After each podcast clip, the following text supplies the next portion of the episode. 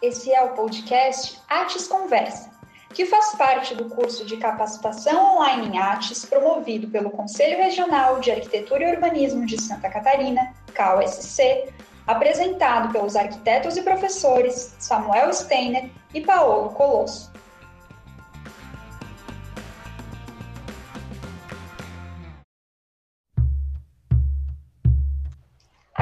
Conversa de hoje é sobre artes na perspectiva do poder público. Oi, pessoal. Aqui quem fala é Samuel, arquiteto urbanista e professor do curso de Arquitetura e Urbanismo da UFSC. No podcast de hoje vamos falar sobre assistência técnica na perspectiva do poder público. Contaremos com a participação muito especial do Fábio Maris, querido colega e professor da Faculdade de Arquitetura e Urbanismo da USP, que vai nos falar um pouco sobre a sua trajetória, mas principalmente da experiência da assistência técnica, não diretamente ligada à habitação de interesse social, mas na temática do planejamento e da gestão urbana, na pós-graduação, através de um programa de residência. Para além da proximidade temática, a experiência traz importantes reflexões sobre os desafios e possibilidades dos arranjos entre poder público e universidades, como também nos impactos pedagógicos, técnicos, administrativos e financeiros desse arranjo. Fábio, se pudesse te apresentar e contar um pouquinho da tua trajetória para os nossos ouvintes. Bem, eh, eu sou arquiteto, urbanista, formado na FAUSP em 86. Comecei a dar aula na FAUSP em 89 que eu realmente gosto muito de dar aula, eu tenho um entusiasmo e uma dedicação muito grande com a formação do arquiteto. Só que entendo que essa formação não pode ser feita sem a prática. Então, na minha própria trajetória, eu tentei conciliar ter escritório, trabalhar com clientes, desenvolver uma série de projetos com a pós-graduação, com o meu doutorado, com pesquisa, que eu entendo que a pesquisa, o ensino e a prática são indissociáveis. Então eu tenho esse tempo todo, estou lá a, desde 89, sempre tentando conciliar prática, ensino e pesquisa. Legal, Fábio. A gente né, te convidou ali, como foi falado na introdução do, do podcast, um pouco para contar da, da, da, experiência da, do programa de residência, e acho que a residência traz um pouco dessa tua preocupação que tu comentasse agora, né, de aliar um pouco a formação no, através do trabalho, né, no dia a dia, no cotidiano. E se tu pudesse contar um pouquinho o que, que foi essa, esse programa de residência, como é que ele se estrutura, né, como é que ele surgiu essa ideia? Quando eu me formei em 89, nós tínhamos a gestão Erundina fazendo todo um programa de mutirões em São Paulo, e a minha geração é uma geração que trabalhou muito em assessoria técnica. Eu mesmo acabei me envolvendo com o mutirão da Erundina, que eu toquei ainda por 10 anos, mesmo depois de encerrada a gestão dela. A gente só concluiu a construção de 100 casas na gestão Marta Suplicy. Né? Atravessou várias gestões até a conclusão do processo. Então, é toda uma geração que tem na FAO, de vários professores, que entendem que trabalhar é, com assessoria à população e ter oportunidade de aprender junto com a população é uma parte importante da formação. Então, é, em 2014, Uh, estava sendo discutido o plano diretor na Câmara dos Vereadores, já encaminhado pelo, pela gestão Haddad, e o diretor do Departamento de Urbanismo que desenvolveu o plano diretor, que era o Cazu Nakano, ele, assim que enviou o projeto para a Câmara, ele pediu para sair. Né? Ele se concentrou tanto nesse esforço que, terminada a meta que foi um enorme desafio de fazer um plano ainda com as virtudes todas do plano encaminhado. Ele falou: Olha, já estou satisfeito com a minha contribuição e saiu do Departamento de Urbanismo da Secretaria Municipal de Desenvolvimento Urbano. Então aí eles foram procurar algum outro profissional para assumir a posição do CASU, com a responsabilidade de, em alguma medida, da continuidade, mas também dar conta da etapa seguinte, que era a revisão dos planos regionais. E o convite veio para mim. Eu fiquei muito surpreso, bastante feliz até com a oportunidade, e obviamente não podia é, desperdiçar essa chance de ter essa experiência. Eu nunca tinha trabalhado dentro da prefeitura. Já tinha ido N vezes à prefeitura como assessoria técnica ou como profissional liberal é, conversar na prefeitura, mas nunca estive do outro lado do balcão.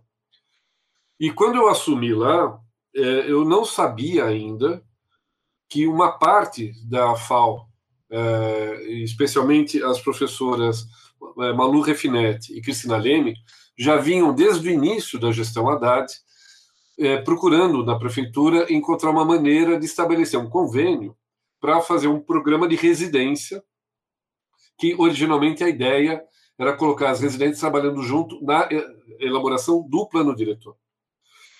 Mas naquela altura, o plano já na Câmara é, em fim de discussão, é, e já tendo corrido um ano e pouco da gestão, é, já estava se pensando o que, que, poderia ser trabalhado no âmbito da prefeitura com um programa de residência. Então, quando eu cheguei lá, ficou um pouco mais fácil, né? porque aí o diretor do departamento de urbanismo também era professor da FAO e estava disposto a bancar os riscos, né? Que afinal de contas, como um, um programa como esse nunca tinha sido implementado, havia um questionamento jurídico se é, seria absolutamente legal fazê-lo nos moldes que a gente estava pleiteando. Então, teve um esforço inicial muito grande em é, encontrar os caminhos para institucionalizar, é, aprovando junto ao jurídico da prefeitura, junto ao jurídico da Universidade de São Paulo, que também não tinha feito nenhum convênio nessa modalidade, a, a via da Pró-Reitoria de Pesquisa e Extensão da Universidade de São Paulo, é, uma demanda, um chamamento, no fundo, a todas as outras áreas, especialmente de exatas e humanas, que é, buscassem criar caminhos para é, formalizar programas de residência como são tão comuns na área das, da medicina. Né? E, na prática, é, é um enorme desafio, porque na área da medicina, a associação entre prática e formação é construída via SUS, né? Então, você tem o SUS que facilita enormemente é, o desenho é, jurídico e financeiro do programa. Nas demais áreas, isso é um enorme desafio, e a FAO já vinha há muitos anos tentando isso. E com a minha chegada no departamento de urbanismo, é, acho que pelo menos fortaleceu a convicção do lado da prefeitura de que seria muito importante e valeria a pena correr o risco. Então, o, o próprio secretário municipal, o Fernando Malu Franco, falou: Fábio, mas é, eu tenho receio de fazer isso, porque o Ministério Público tem uma a, a atenção muito grande a tudo que a gente faz, especialmente é, coisas novas, coisas que nunca foram feitas. E, então, me falou que só toparia fazer o programa de residência se o jurídico da secretaria garantisse que não havia nenhum tipo de que, brecha para questionamento jurídico.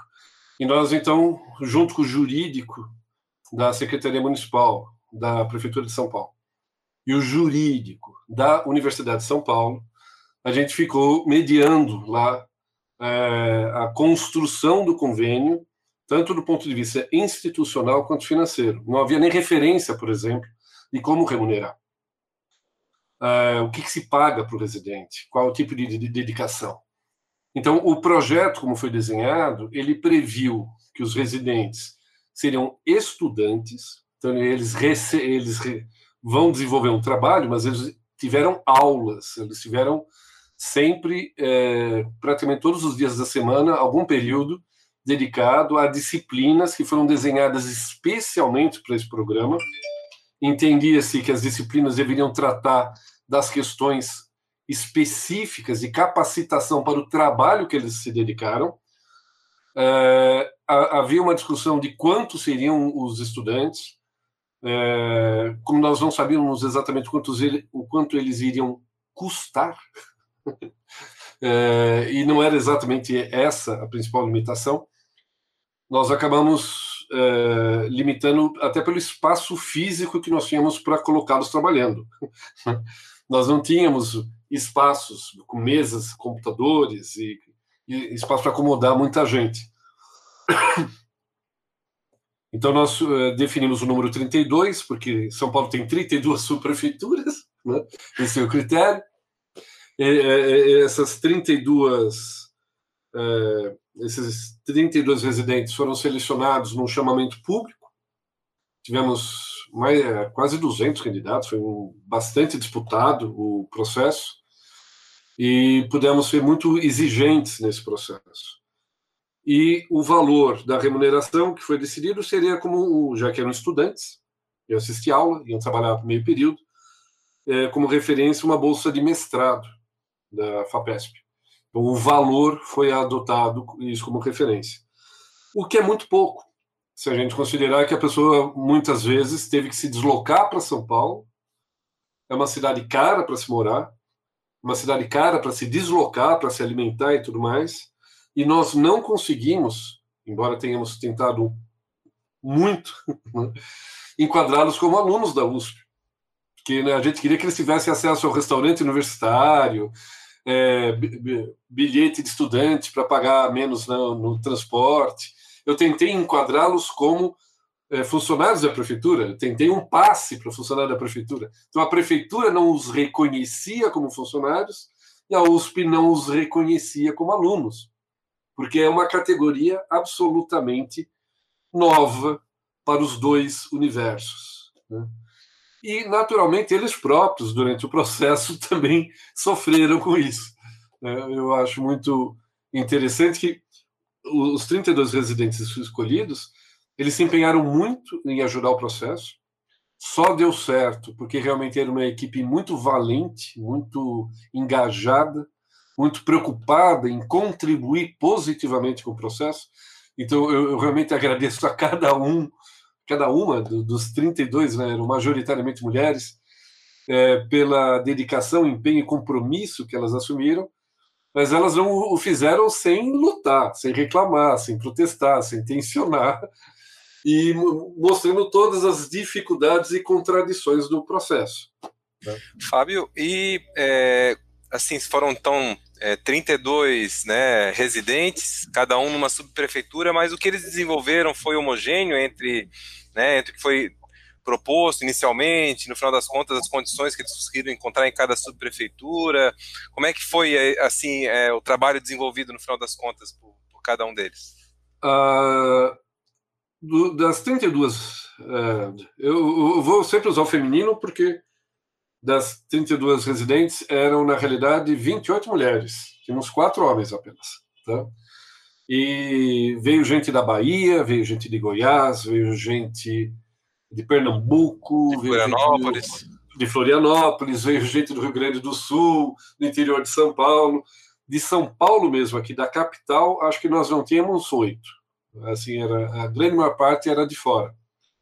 E, então, nós tivemos que, no primeiro momento, apresentar São Paulo para elas, entendeu? Dar um, uma noção, isso as disciplinas da FAO também deram, uma boa noção sobre a história da cidade, sobre os instrumentos legais, sobre a história dos instrumentos legais, o que, que é um plano diretor, o que, que é um plano regional, o que, que é um PIO, o que é uma operação urbana, a história do zoneamento, as práticas urbanísticas, os movimentos sociais. Então, foi um, para todas elas também um, uma formação imersiva bastante rica na formação.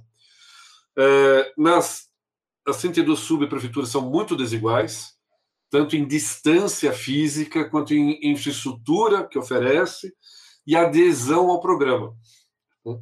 Nós tivemos, é, historicamente, o prefeito de São Paulo, é, ele seleciona os 32 subprefeitos da cidade, fazendo acordos para constituir a base de apoio dele na Câmara dos Vereadores. Então, os 32 subprefeitos são de diferentes partidos, com diferentes visões políticas e diferentes graus de eh, proximidade adesão com a gestão. Então, nós tivemos desde subprefeitos que estavam muito alinhados e receberam de forma muito atenciosa os residentes que nós mandamos a campo, como o subprefeito proibindo a entrada de, sub, de residente na prefeitura. Né? Não queria que a pessoa pisasse lá, entendeu?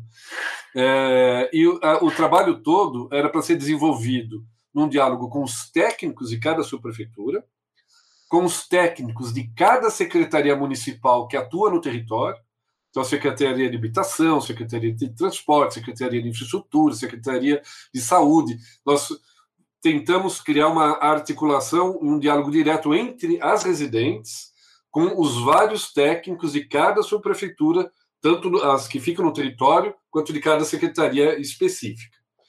E com os conselhos participativos, que cada subprefeitura tem um conselho participativo, é um representante a cada 10 mil moradores da sua prefeitura, então varia um pouco o tamanho do conselho, mas como a gente tem subprefeituras que têm 500 mil habitantes, a gente tem conselhos de até 50 pessoas. Né? Então, é, esses conselhos também tiveram que ser trabalhados, e aí as residentes eram a interlocução. Elas que é, faziam as conversas com uh, os conselhos. Eu, como diretor, ia a campo, participei de reuniões em todas as 32 prefeituras para organizar as oficinas. E na hora de organizar a oficina, de trabalhar em cada subprefeitura, obviamente não seriam apenas as residentes daquela subprefeitura. Então houve uma organização orgânica e muito dinâmica mesmo, flexível, das residentes de apoiar todas as oficinas em todas as 32 subprefeituras que nós tivemos reuniões preparatórias, reuniões de eh, organização, depois a gente teve as oficinas, teve o pós-oficina com a sistematização dos dados e teve o feedback para a população. Então a gente teve pelo menos três ou cinco eventos em cada uma das 32 subprefeituras, tudo isso em um ano. Né? Então foi um calendário absolutamente exigente de trabalhar todos os fins de semana, sábados, domingos, feriados, às noites. Os conselhos participativos só se reúnem às noites. Né? E, então a gente às vezes saía assim numa subprefeitura, era 11 da noite, meia-noite, numa periferia, num contexto às vezes muito distante. E lá estavam as valentes residentes participando de todo o processo. Fábio, tu conseguirias fazer um, algum tipo de síntese assim em relação aos, aos principais ganhos e obstáculos pedagógicos, políticos, territoriais, né? Eu sei que, pelo que tu fala, é uma profusão de experiências e às vezes é difícil ter uma, uma síntese que dê conta de, de toda essa diversidade, né? Mas do ponto de vista de alguém que teve no, um pé né, na academia e um pé na estrutura institucional do poder público municipal, como é que tu identifica essa experiência do ponto de vista das dificuldades e dos avanços, né? Do porquê que ela não continuou? Na, na realidade, eu diria assim: do, do jeito que ela foi desenhada, ela foi desenhada para ser uma experiência com começo, meio e fim. É, ela não foi concebida ou construída juridicamente para ser um convênio permanente. Do jeito que nós desenhamos, havia uma preocupação muito grande que o jurídico da prefeitura manifestava de não criar no residente a condição de um funcionário fixo que fosse uma estratégia de precarização dos vínculos de trabalho do funcionalismo público. Então, o convênio, como foi desenhado, de, estabelecia que precisava ter uma universidade junto, então a residência não era uma coisa que podia ser feita apenas no âmbito da prefeitura, precisava ser um convênio construído entre a prefeitura e uma universidade, com conteúdo disciplinar montado para os, uh, os residentes e que tivesse um produto definido. O produto definido desse convênio foi a revisão dos planos regionais. E, então, a, até o fato da gente ter conseguido, por fim, fazê-lo virar um decreto, né, que ele no fim saiu no Diário Oficial, todo publicado, ele foi institucionalmente finalizado como o, o a, foi feita a oficialização da revisão, foi entregue um produto, né? Então, elas trabalharam por um ano, então tinha um prazo definido, um produto definido, e os intervenientes definidos, que era a prefeitura e a, a universidade. É, e eu entendo que muitas vezes as prefeituras têm essa situação. Elas têm que desenvolver um plano diretor, elas têm que fazer uma rede, uma da, processo participativo de discussão desse plano diretor ou de, de um planos regionais ou um projeto específico, seria muito legal que a gente tivesse esse instrumento, porque nesses períodos os quadros funcionais é, normais da prefeitura não têm o número de pessoas necessárias para fazer o trabalho. O departamento, quando eu assumi, a gente tinha 15 arquitetos. 15 arquitetos para fazer a revisão dos planos regionais é impossível. Na gestão Marta, quando eles foram feitos, foram feitas licitações e a contratação de escritórios para fazer cada um dos planos regionais licitados separadamente. E a, a, gente criou um outro meio. Quer dizer, em vez de você contratar uma empresa, você desenvolve um trabalho junto com uma universidade, onde você atrela formação e prática é, num projeto de extensão. E, então, é um modelo que não cria a regularidade, por exemplo, como a gente tem na medicina, que é um programa permanente, né, que todo ano se repete, porque os hospitais, o, a, o SUS precisa dos residentes para funcionar. Mas a gente não gostaria de fazer um desenho em que as prefeituras tivessem, é, ao invés de funcionários, residentes fixos na posição. É, no, nos ajudou muito durante o processo de elaboração é, dos convênios a experiência baiana. Né? Então, a, a, gente foi à Federal da Bahia, o pessoal nos ajudou muito a enxergar os caminhos, mas eles próprios, lá na Bahia, nunca, tinham, nunca conseguiram, por exemplo, remunerar os residentes. Os residentes lá são voluntários, né? e eles fazem um trabalho ligado à habitação de interesse social. Então, a ideia lá é que o residente entre para atender a população que milita, trabalha a questão da moradia. Então, tem um outro desenho. O nosso não. O nosso era vamos fazer os planos regionais. Por isso que, logo no início da gestão, a ideia é que vamos fazer o plano diretor. Era essa a ideia. Né? É que o plano diretor tem uma, um prazo político muito curto, né? porque você tinha que fazer um, logo no início da gestão, eles conseguiram fazer em tempo recorde. em um ano e meio ele já estava praticamente aprovado. E os planos regionais, como era o último plano, deu tempo, né? Deu tempo de puxar, uh, encontrar os caminhos para viabilizar a residência.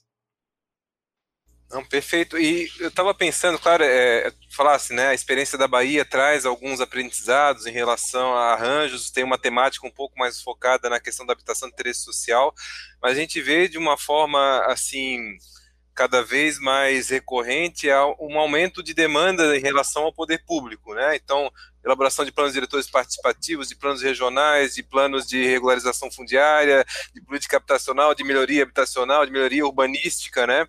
E uma coisa que, que eu queria perguntar para ti, né, é, quando tu ultrapassou essa fronteira do lado de lá do balcão, né, do, do, do, do poder público, quais porque eu achei muito interessante essa percepção que tu trazes, né, de que esses arranjos, por exemplo, junto com a universidade, não pode significar uma precarização, né, no sentido de substituir um profissional, um técnico capacitado é, e permanente, né, da estrutura do governo por uma, por alguém, né, com um valor mais baixo para poder de alguma forma custar menos e, e, e, ter relações mais flexíveis de, né, de vínculos empregatícios e tal.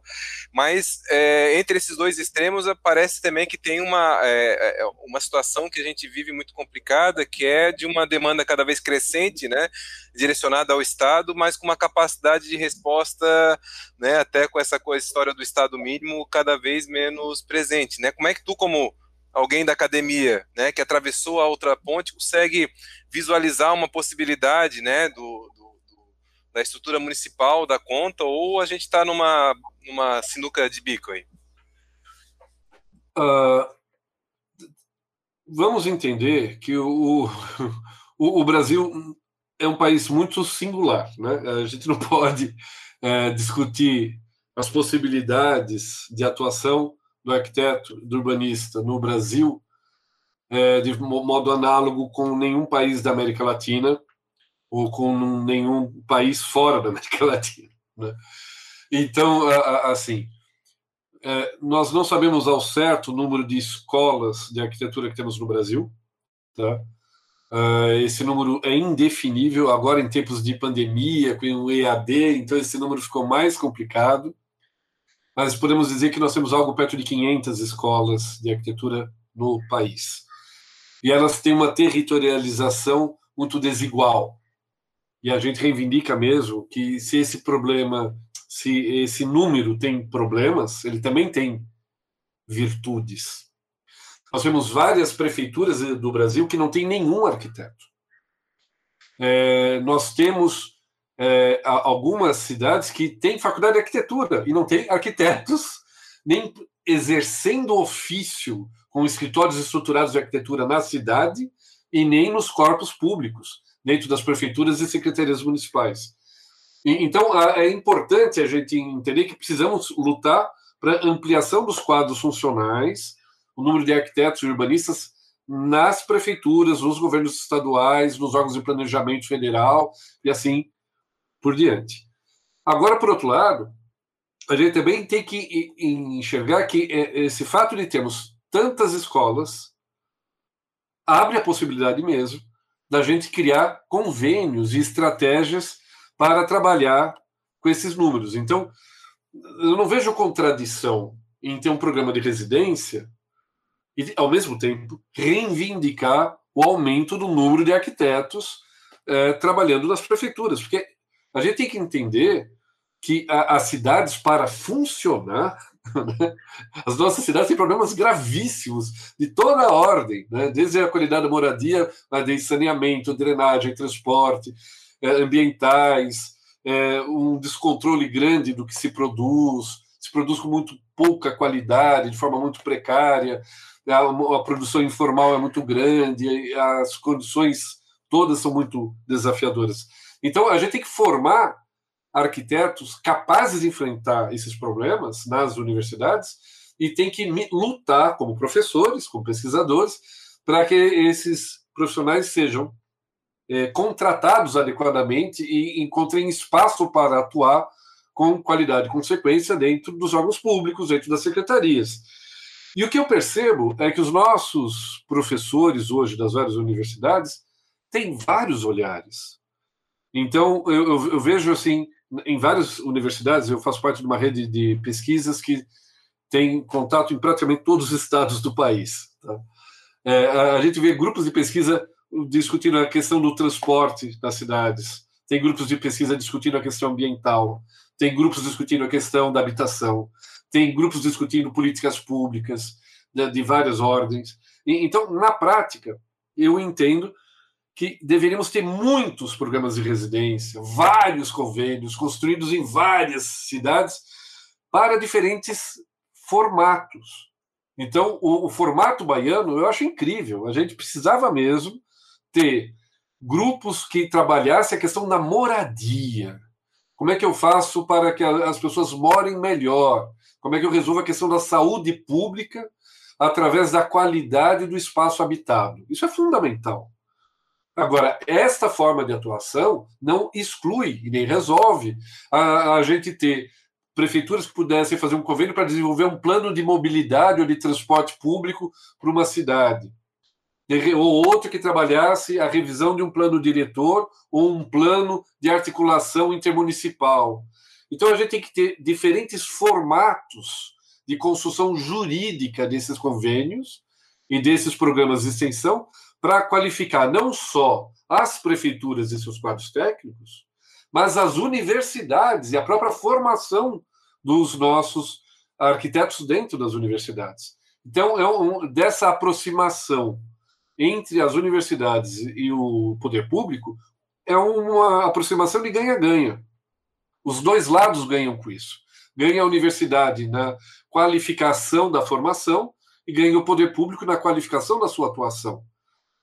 E a gente tem ainda uma resistência enorme, seja nas universidades, seja nos poderes públicos, seja nos sindicatos, né, seja nos conselhos de fiscalização profissional para a construção desse diálogo.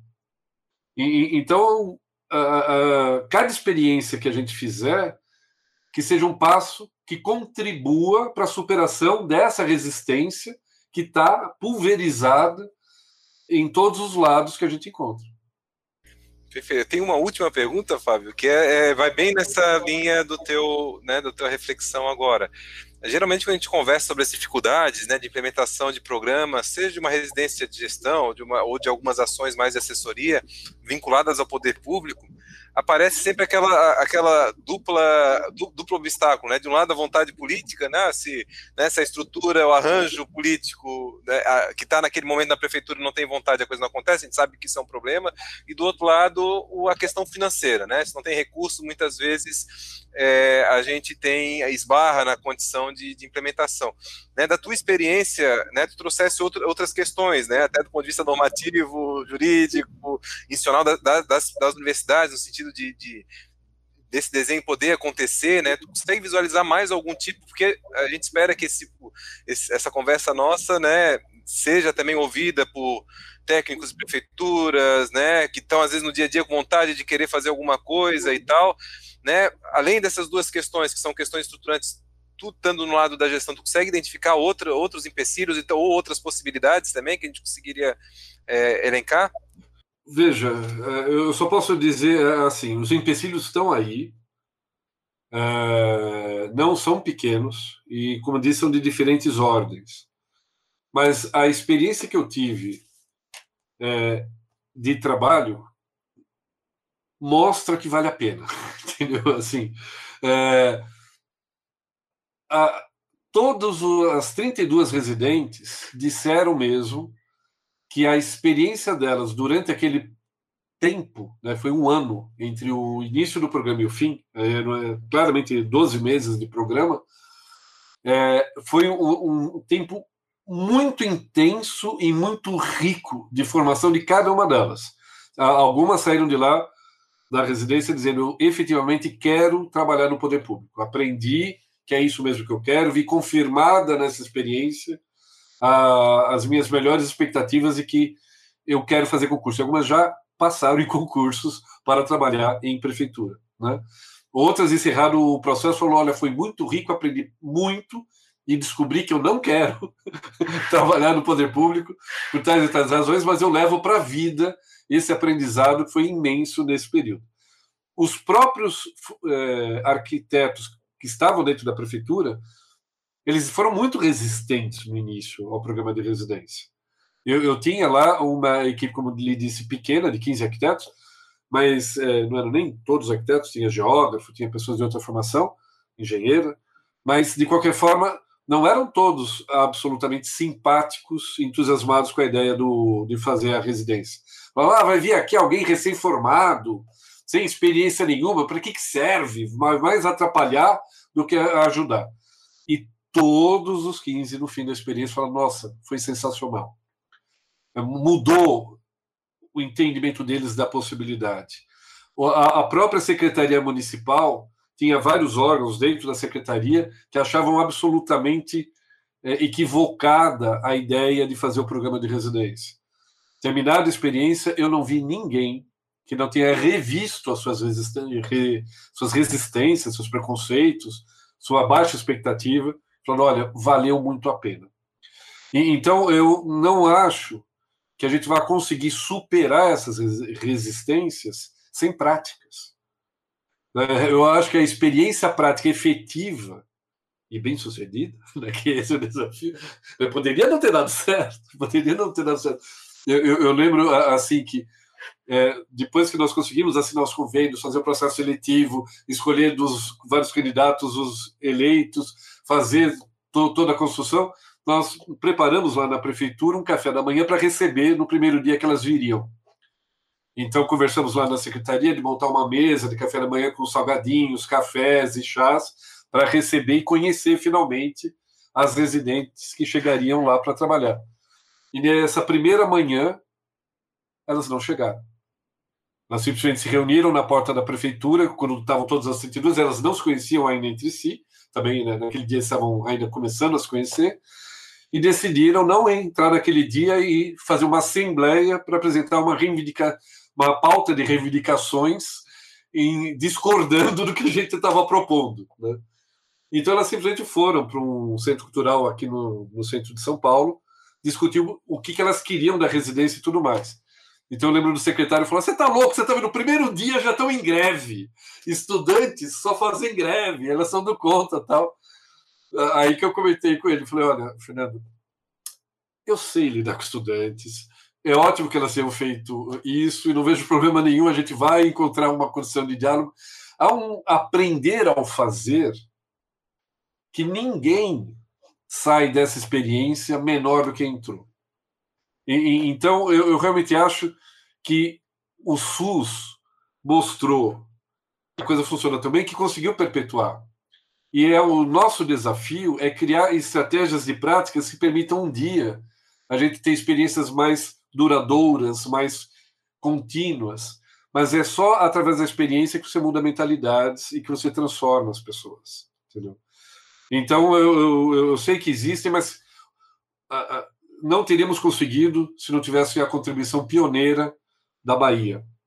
É, eu acho que o nosso legado é mais um tijolo nessa construção coletiva em que as universidades e o, os arquitetos brasileiros têm que militar para mostrar para a sociedade o, a importância e os meios da contribuição do nosso campo para a construção de cidades melhores, mais justas, mais equilibradas. Né? Fábio, eu é, geralmente eu termino o podcast pedindo para a pessoa né, fazer uma mensagem final mas eu acho que não precisa complementar nada além dessa tua última frase. Eu acho que a gente fecha com chave de ouro a conversa, a não sei que tu queiras, né, fazer alguma última fala, mas eu acho que cumpriu plenamente assim, as expectativas dessa troca, de passar né, os ganhos, as dificuldades, não romantizar demais, entender que tem um desafio, né, cada iniciativa exige comprometimento, dedicação, mas que o resultado disso, no final das contas, é tu sair diferente do que tu entrou e, e sair positivamente melhor, né. Que bom, fico feliz. É, eu, eu, vejo que o, os laboratórios de pesquisa e os grupos que trabalham a questão da moradia, pelas experiências de mutirão que nós já tivemos em diferentes gestões municipais no país, talvez consigam chegar antes. Tá? Eu, eu tenho a expectativa de que a sociedade organizada dos movimentos de moradia que é, eles têm as suas reivindicações, que têm construído bancadas políticas. Né? A gente tem vereadores, deputados estaduais e movimentos é, políticos articulados com os movimentos de moradia e a sua agenda. Eu acho que eles vão ser, pela sua organização política, pela sua maturidade, os primeiros. Não é à toa que a, a Bahia começou com essa questão. Então, eu realmente acho que essa vai ser a, a primeira porta. Mas veja, tem a WRI, o pessoal que discute a mobilidade ativa e a, as ruas mais seguras, que também tem feito todo um trabalho de envolvimento de professores e formação para capacitar os alunos para também contribuir nessa agenda. Eu tenho visto mesmo uh, alunos recém-formados organizando grupos para trabalhar a questão da segurança viária, na mobilidade. É, eu tenho visto muita gente se organizar agora em relação à agricultura urbana e tratamento de espaços livres. Quer dizer, o, o arquiteto tem uma agenda nas cidades brasileiras tão urgente, tão plural, que a gente pode imaginar programas de residência trabalhando junto qualquer um desses temas, entendeu? Eu só aposto que realmente o, a habitação é que está com é, essa agenda mais madura politicamente, institucionalmente, socialmente. Né? Porque o brasileiro mora muito mal. E é, os programas de habitação estão em crise. Eu acho que você viu o nosso governador de São Paulo, o tal de João Dória, fechar a maior companhia de habitação pública do país. A CDHU tinha mais de 30 anos. Ele fechou a CDHU. Eu não me conformo. Sabe, uma companhia que tem uma experiência incrível de urbanização de favela, de construção de bairros, trabalhou né, na Serra do Mar, trabalhou em todos os municípios do estado de São Paulo. Tinha problemas? Tinha. Tinha contradições? Tinha. Tinha uma série de questões, mas tinha um quadro técnico importantíssimo, uma bagagem, uma produção incrível. E simplesmente o governador achou que não, não precisa de um uma secretaria, é, uma companhia estadual de habitação. E extinguiu. Eu fiquei muito desapontado, muito chocado, porque eu nunca imaginei que algum político tinha coragem de fazer isso. Então, acho que todas as nossas agendas, nesse momento específico da história do país, estão sendo atacadas. Né? Até a mais madura das agendas teve que enfrentar esse grau de desmobilização. Então, como categoria profissional, seja como arquiteto, urbanista, seja como professores, a gente está numa luta diária para salvar o que podemos. Perfeito. Fábio, brigadão aí pela tua disponibilidade, pela simpatia de sempre, pela generosidade da conversa, né? Esperamos uh, conversar e ter a possibilidade de encontro aí, passando essa pandemia. Samuel, estou às ordens, quando você precisar, na, na, naquele evento vocês me ganharam um tanto, eu sou fã de vocês de carteirinha, eu só falo maravilhas e só tenho que agradecer o privilégio que foi estar tá vendo aquele evento que vocês fizeram. Foi de uma motivação incrível, eu saí daí muito feliz. Tá? Tá ótimo. Obrigado, Fábio. Eu que agradeço, Samuel. Um abraço. abraço. Tchau, tchau. tchau. Este podcast é um oferecimento KSC, realizado pelo Escritório de Arquitetura URB e pelo Departamento de Arquitetura e Urbanismo da Universidade Federal de Santa Catarina, com produção do ateliê Rancho Cultural, gravado por Samuel Steiner com edição de Arthur Hugo da Rosa, revisão de Júlio Guber e voz de Natália Sagaz.